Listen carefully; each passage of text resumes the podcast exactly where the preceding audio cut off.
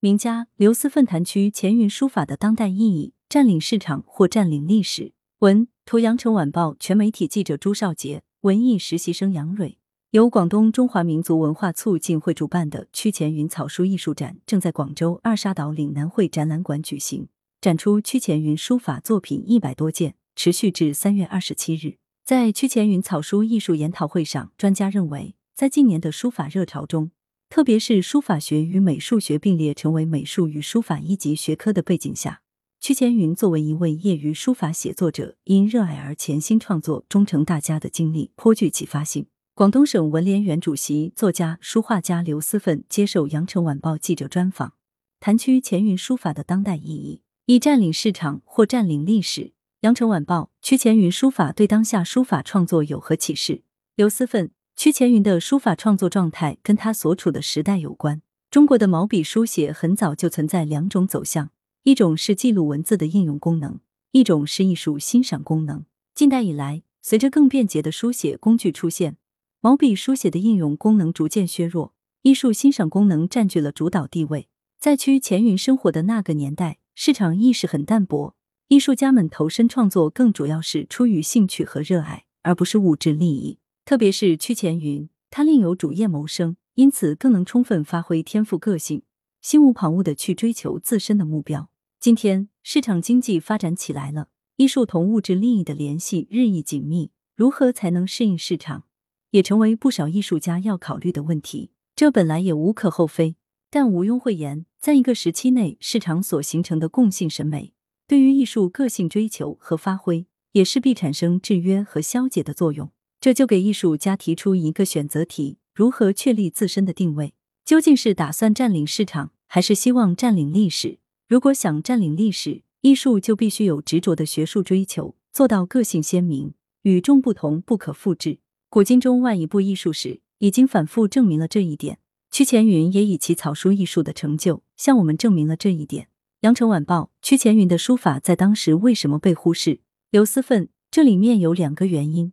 首先是真正有历史价值的艺术，往往因为其学术的超前性，不是一下子就能够被发现和广泛认可的。这在古今中外都有很多先例。屈前云书法的独创性十分强烈，他的艺术探索也是超前的，打破了读者熟悉的审美样式，尤其与市场的世俗趣味大相径庭，在相当一段时间内没有引起普遍重视，也是很正常的。不过，真正的金子，其光芒是无法永远掩盖的。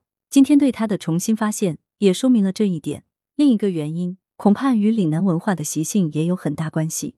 广东人向来务实低调，对自己也好，对自身创造的成果和做出贡献的人物也好，往往都重视不够，也不太积极宣扬。这种秉性看来需要反思和改变，才能更有利于推进文化强省的建设。二警惕江湖书法，羊城晚报书法已成为高校一级学科。应该怎样着手进行书法学科建设和教育？刘思奋，首先，在全世界只有中国的文字演变成书法艺术，这是非常独特的。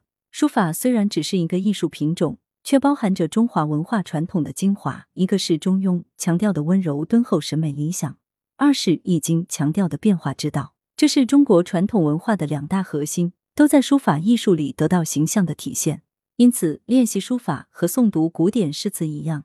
都能为普通民众理解和把握中国文化的传统精神提供一条便捷途径，也是今天在青少年中普及书法教育的意义所在。不过，练习书法是一回事，在书法艺术上取得成就又是另一回事。如果要成为真正的书法家，的确还需要相应的天赋，因此不必也不应该以培养书法家作为普及书法教育追求的目标。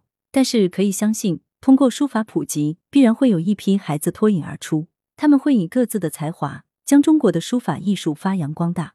羊城晚报复兴传统文化热潮中，书法热尤其引人注目。在这股热潮中，要注意什么？刘思奋，尽管中国书法有几千年的历史，但是时代在变化。当书法与应用功能日益剥离之后，慢慢开始萎缩。但时至今日。其实它还有继承和发扬中华文化优良传统的重要的永恒的功能。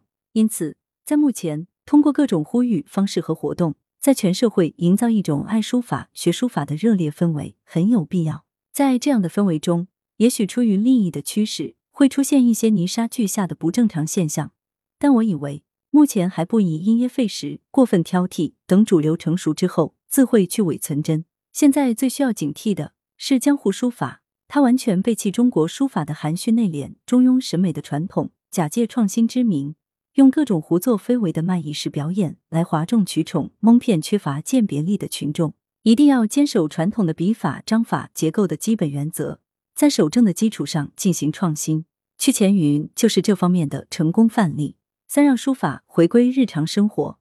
羊城晚报有学者呼吁书法回归日常生活，您赞同吗？刘思奋，所谓回归日常生活，如果是指在铅笔、钢笔的使用风行之前。文字的交流记录只能用毛笔书写的那种状态，我以为是办不到的，因为目前已经越过以笔为工具的时代，进入更快捷的手指敲击键盘的阶段，甚至连元宇宙都呼之欲出了。倒退回去，不可能被社会接受。不过，书法可以作为一种修养、一种爱好、一种艺术，传承中国传统文化。事实上，也必定会长久传承下去。羊城晚报最近中小学也将普遍开设书法课，甚至可能进入中考体系。您怎么看？刘思奋，书法作为一种基本功训练，我觉得是需要的，但作为考试科目就应该慎重。不同孩子禀赋不同，最合理的教育是因材施教。目前孩子们必须应付的功课已经够多了，就不要再加重他们的负担了。羊城晚报对于一般人学习书法有什么建议？刘思奋，首先要解决笔法的问题。笔法就是横竖撇捺怎么写，练好永字八法，笔法就算解决了。第二要解决结体的问题，一个字怎么构成才好看，有一定的规律。笔法和结构是基本功，但是光练好基本功，并不见得就能写出高水平的书法作品或成为书法家。因此，还有第三点，就是要写出节奏。其实，一切艺术的最后抽象就是节奏。唱歌要节奏，跳舞要节奏，写文章也要节奏。书法是一根线条都能够成为艺术，同样是因为具有节奏。这种节奏反映了书法家内心的律动和审美个性，使之有了生命，成为能让读者产生共鸣的艺术。节奏如何学？没法学，也教不了，因为对他的感悟来自天赋。大将能与人以规矩，不能使人巧。来源：羊城晚报羊城派，责编：吴小潘，编辑：文艺。